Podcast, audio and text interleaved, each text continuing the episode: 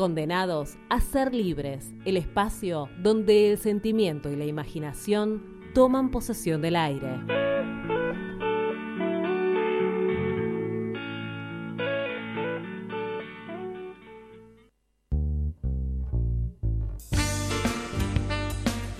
Bueno, seguimos en Fiesta Popular desde Radio Presente, en el ex centro clandestino de detención Garayo Olimpo, y estamos en comunicación con Martín Shapiro, abogado especializado en Derecho Administrativo por la UBA, maestrando de estudios internacionales en la Universidad Torcuato de Itela y responsable de internacionales en el medio digital cenital.com. Además es conductor de un mundo de sensaciones en Rock FM.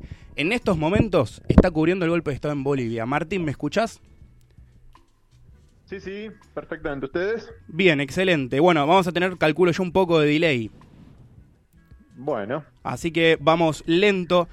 Y básicamente lo que primero queremos saber, estás en un lugar tenso, caliente, eh, y queremos saber eh, cuál fue tu primera impresión al llegar y, qué sintieron al estar ahí, cómo lo ven. Bueno, la primera impresión que me parece que es importante eh, tiene que ver con eh, el Alto, porque uno llega, si llega en avión, llega al Aeropuerto Internacional del Alto. La Paz, en algún punto, son dos ciudades pegadas. El Alto, es una ciudad que está a 4.200 metros, que era como una especie de conurbano de, de La Paz, que hoy tiene eh, más habitantes que La Paz, tiene casi un millón de habitantes, donde el 75% de la población es aymara y es un bastión de eh, Evo Morales, un bastión del MAS, donde estaban en todos lados colgadas las huipalas, y es el, centro industrial, si se quiere.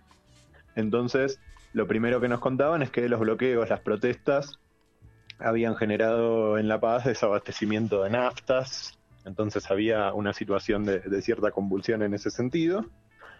Eh, bueno, después bajamos a la ciudad, la primera impresión era de cierta normalidad que tal vez la cambió cuando, cuando aparece la llegada al centro, a la plaza donde está la sede del gobierno, donde está también el otro edificio que es la Casa del Pueblo que hizo construir Evo Morales hace dos años, y eso estaba totalmente militarizado.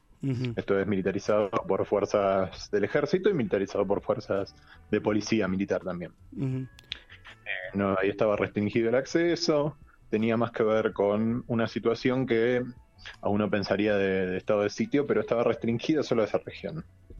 Em, Ustedes, bueno, eh, algunos periodistas comentan que sienten más seguridad en, en el alto, que se sienten más cobijados que, lógicamente, como bien contás, en este sector que está militarizado. Bueno, Ahora hoy probablemente vayamos al alto, digamos, a, profundizar eh, nuestras impresiones. Por ahora estamos, estuvimos en, La Paz y solo pasamos por la, del alto fue una, una visión, digamos. De momento. No, claro, digo, estuvimos solo arriba de arriba del taxi, recorrimos la ciudad del Alto. Eh, hoy vamos a ir seguramente y, ver qué es lo, que está pasando allá. Vimos las manifestaciones que bajaban de allí, que eran muy, muy masivas, digo, realmente era una manifestación extraña porque pasaba en el sentido de los coches por la avenida, no tomaba ni siquiera toda la avenida principal, pero era una manifestación que no se te terminaba, no, no te alcanzaban los ojos para ver el final. Entonces, bueno, evidentemente ahí hay un bastión muy, muy claro de eh, resistencia, si se quiere, con protestas que tenían una particularidad que eran de repudio al golpe y también mucho de la defensa identitaria, ¿no? De la huipala, de los símbolos indígenas. el poncho rojo que ahí, claro, ahí la, población percibe un riesgo concreto de retroceso, ¿no? Me parece que, quienes protestaban había eso también, un miedo de, después de, mucho tiempo de desprecios, de volver a eso. Me parece que eso está, está muy presente en quienes protestaban ayer. Bueno, eh, tengo una pregunta, según tu mirada de, analista, lógicamente internacional, eh, ¿Qué análisis haces sobre el segundo semestre de 2019, teniendo en cuenta, lógicamente, lo que ocurrió primero en Ecuador, después en Chile y ahora en Bolivia? ¿Vos considerás que son hechos aislados o hay alguna relación? Em, a ver, yo creo que hay una relación en el malestar con la representación política que tiene mucha gente. Eh, esto, digo, en Bolivia tenía que ver con tal vez un Evo Morales que tenía una, una mayoría de más de 60 puntos hace cinco años y en las elecciones obtuvo poco más, poco menos el 47% de los votos, que después obviamente cuando uno ve cuál fue el desenlace de lo que pasó en Bolivia ya no pierde la relación con el resto de, los países donde en ninguno hubo un golpe de Estado, ¿no?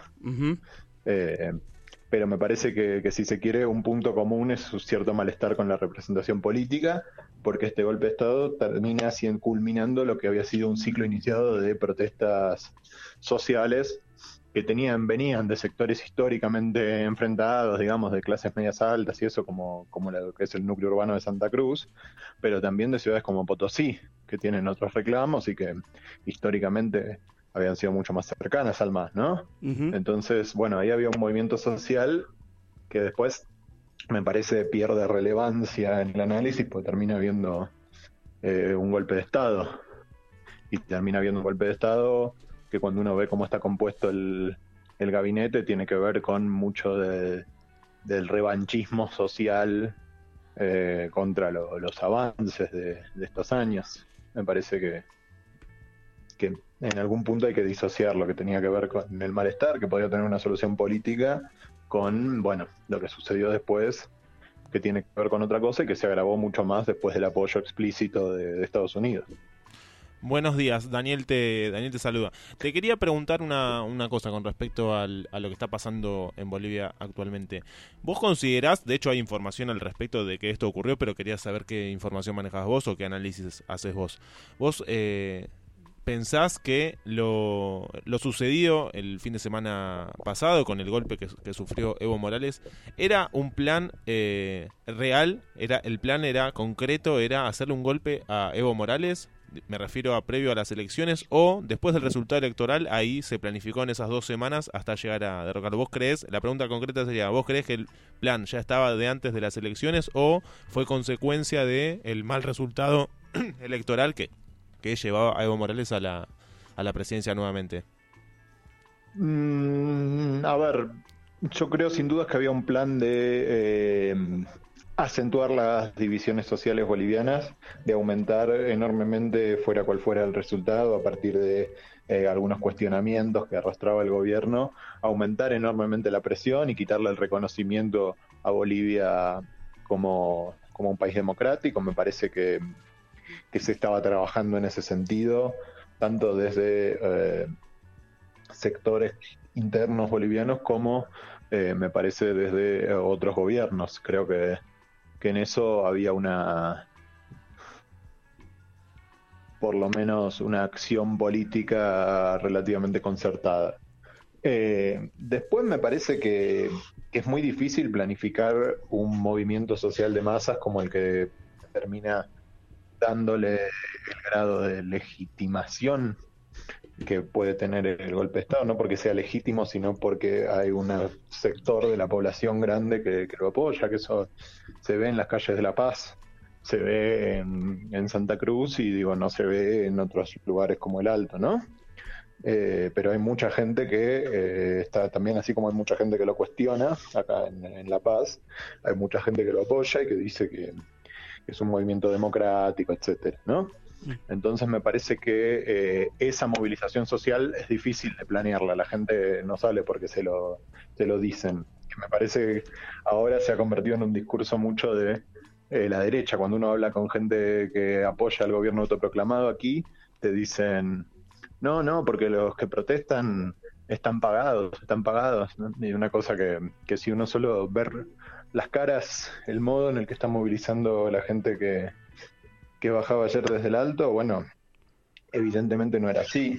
Y los que aplaudían, que estaban, que digo, que no, no venían de la manifestación bajando, pero aplaudían a los manifestantes, tampoco era así. Claramente hay un apoyo al gobierno saliente, que al gobierno legítimo, si se quiere, que, mm, que es también bien genuino. Me parece que hay una división social importante en Bolivia, que esa división, que sobre esa división social eh, se vio la oportunidad y se hizo un golpe.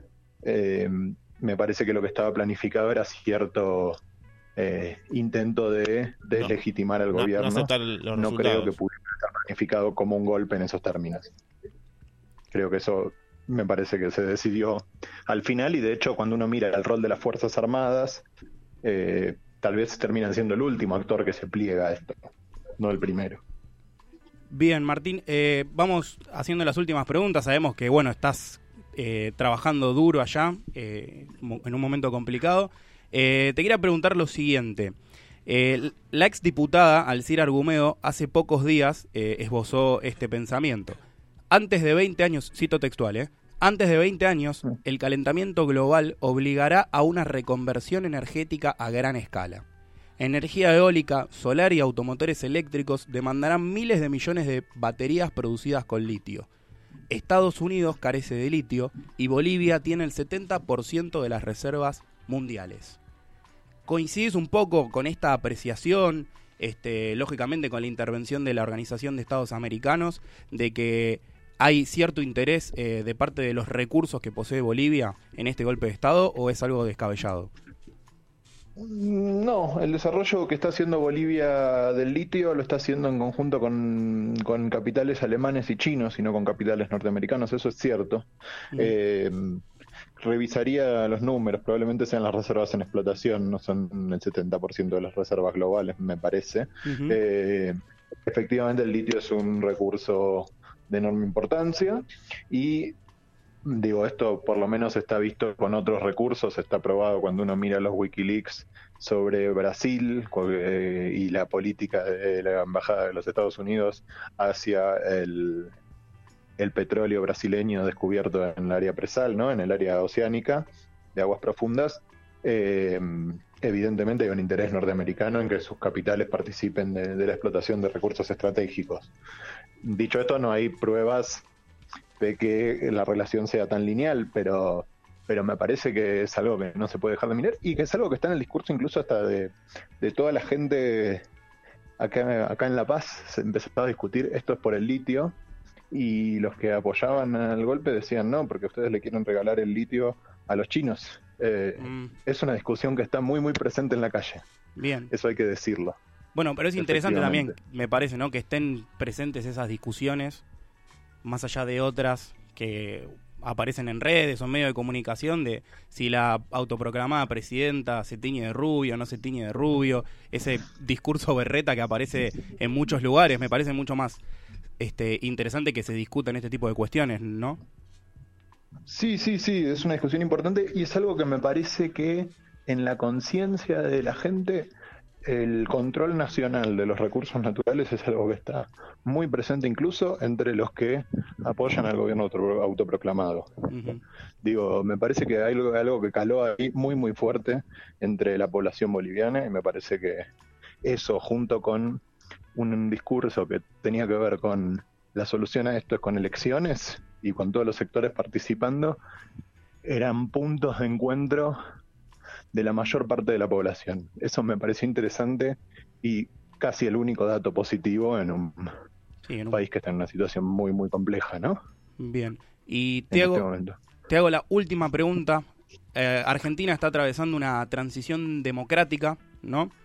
Eh, ¿Tenemos que tener algún tipo de preocupación por lo que pueda llegar a ocurrir en nuestro país? ¿Qué le espera a Alberto? Bueno, sí, por lo pronto hay un complejo, un contexto regional bien complejo y hay una cosa que está pasando en toda la región, que es que hay un renovado protagonismo militar que por suerte Argentina parece estar relativamente inmune, pero pero bueno, si uno pensaba hace cinco años todos los países lo estaban, ¿no? Entonces me parece que hay una luz de alerta de mucha importancia. Bueno, eh, bueno Martín Shapiro, te agradecemos infinitamente por este espacio que nos has cedido, ha sido muy nutritivo, sobre todo vos que estás ahí en el, eh, en el lugar, en el campo de batalla. Bueno, eh, nada, les agradezco el llamado. Además, siempre cuando las preguntas uno también tiene la posibilidad de repensar ¿no? las cosas que conversó, las cosas que escuchó y también darles otro volumen, otro significado. Así que les agradezco enormemente el llamado y bueno, esperemos de corazón que, la resistencia aquí también bueno, florezca. Bueno, muchas gracias por, por esas palabras, Martín. Eh, te deseamos lo mejor, éxito, suerte y, y cuídate. Bueno, un abrazo grande. Un abrazo, hasta luego.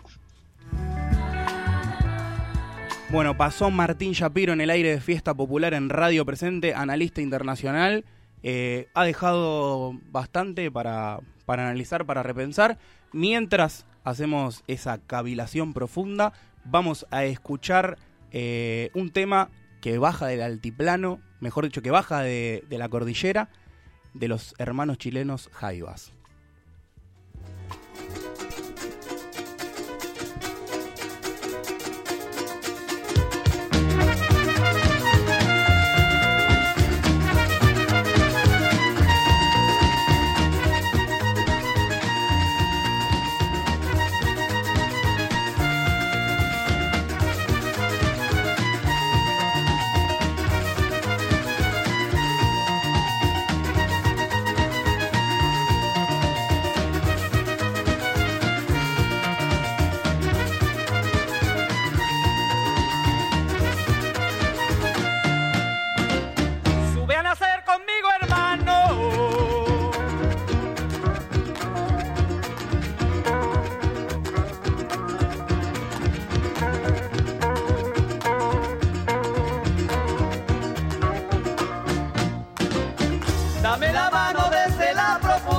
De tu dolor diseminado.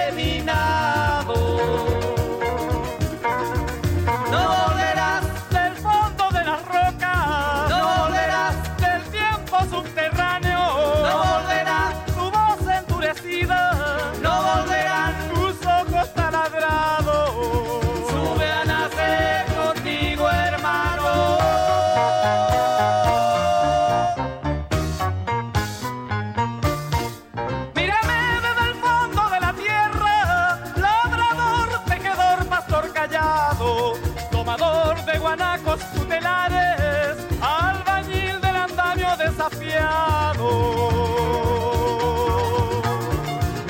Aguador de las lágrimas andinas, joyero de los dedos machacados, agricultor temblando en la semilla,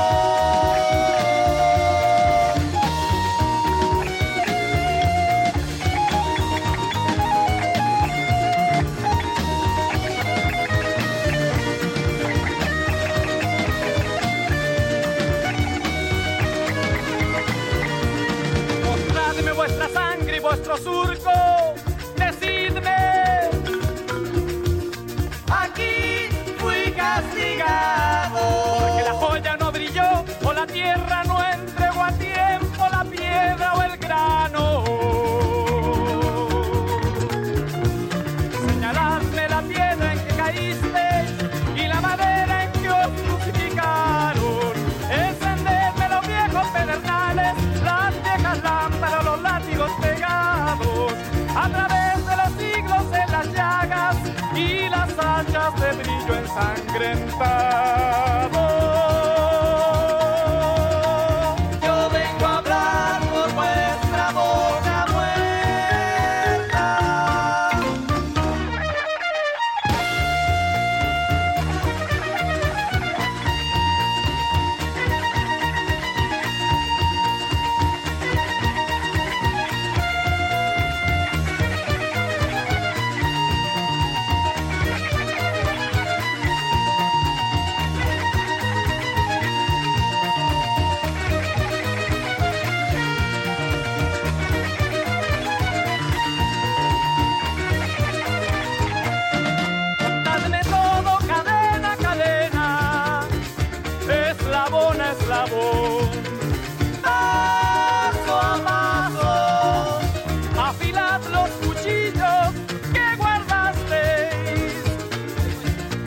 Ponedlos en mi pecho y en mi mano, como un río de rayos amarillos, como un río de